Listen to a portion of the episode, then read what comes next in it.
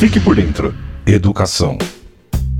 O governo de São Paulo entregou 899 obras em escolas e creches nos 13 primeiros meses de gestão. Foram investidos 769 milhões de reais, considerando tanto as obras executadas via Fundação para o Desenvolvimento da Educação ligada à Secretaria da Educação do Estado de São Paulo, como aquelas realizadas por meio de acordos com os municípios. Ao todo, foram 488 mil alunos beneficiados pelas obras em 258 cidades. Essas obras incluem reformas de quadras, cozinhas, refeitórios e salas de aula, além de intervenções em telhados e adequações de acessibilidade. O dirigente regional de ensino da região Leste 3 Eric Veloni Coló, afirma que as obras foram um marco para a comunidade.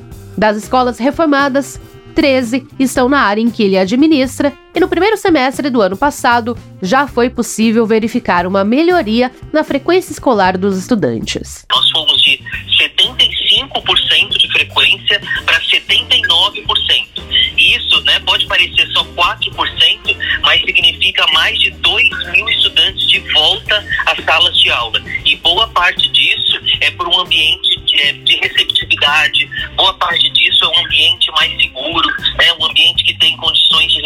com qualidade os estudantes. Além das obras nas escolas, São Paulo também entregou 29 creches nos 13 primeiros meses de gestão, um orçamento de mais de 52 milhões de reais. Com essas unidades, foram criadas quase 3.700 novas vagas. Apenas em janeiro deste ano, três creches já foram entregues nos municípios de General Salgado e Orlândia. Reportagem Natasha Mazaro. Você ouviu? Fique por dentro educação. Uma realização do governo do estado de São Paulo.